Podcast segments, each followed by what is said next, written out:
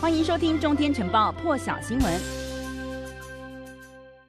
好，那么这个海地总统摩伊士啊，在上个月是遭到了暗杀，也让这个西半球最穷国家海地呢，是陷入了更深更深的混乱之中。海地警方呢，稍早的时候是已经对这个前最高法院的法官，看到画面当中这一名哦，她是一名女性，叫做特劳特，发出了逮捕令。二月初的时候呢，特劳特和其他两名法官，因为呢被这个总统摩伊士指控他们涉嫌筹划政变。遭遭到拔关，是不是因此心生不满呢？有待调查。不过特劳特现在目前是下落不明的。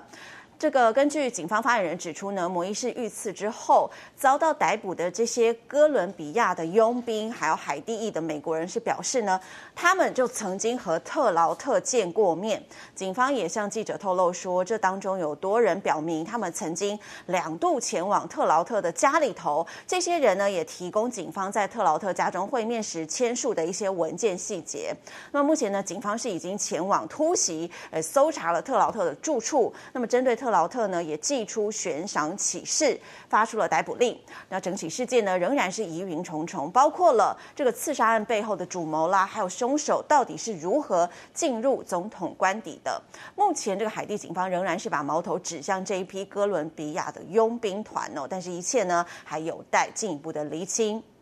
而再来看到的是，日本的疫情是持续扩大，不仅这个东京都呢，昨天是新增超过了四千例，再创新高。在首都圈附近的三个县神奈川、埼玉还有千叶等地呢，也创了新纪录。日本全境新增病例呢，至少突破了一万一千例，连续四天都打破了历史记录。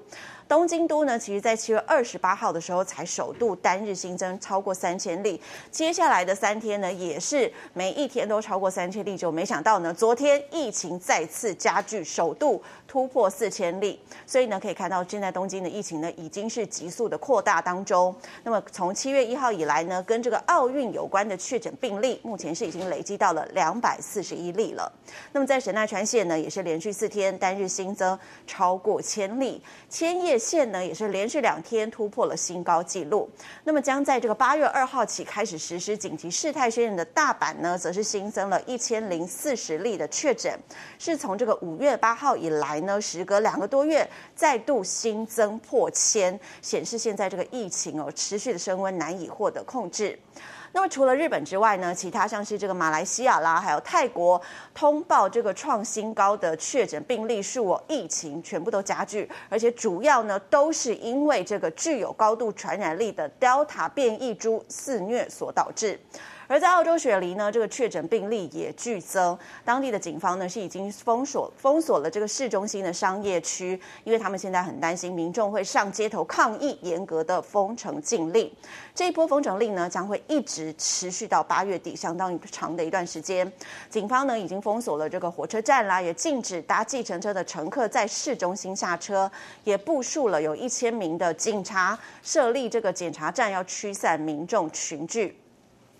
而疫情严重的呢，还有马来西亚哦，在昨天是通报了一万七千七百多例的确诊，创下了新高。泰国呢，通报单日新增确诊也突破了一万例，将近两万例了，一万八千九百多例哦。累计全国的确诊数呢，是已经达到了五十九万多例了。而泰国呢，另外也公布新增了一百七十八起的死亡病例，同样创了单日新高，累计死亡数呢达到四千八百多例。那么泰国当局是表示呢，境内有超过百分之六时的确诊感染呢，都是因为这个 Delta 变异株，有百分之八十的病例呢，都集中在首都曼谷。这个 Delta 变异株呢，近来哦，同时肆虐大陆的华东地区，尤其在南京。追溯这个疫情的起源呢，现在怀疑是来自在这个俄罗斯航班打扫的一名机场的清洁工。世卫秘书长谭德塞就表示呢，在过去这个四个星期当中呢，全球各地的确诊病例数哦增。加了百分之八十。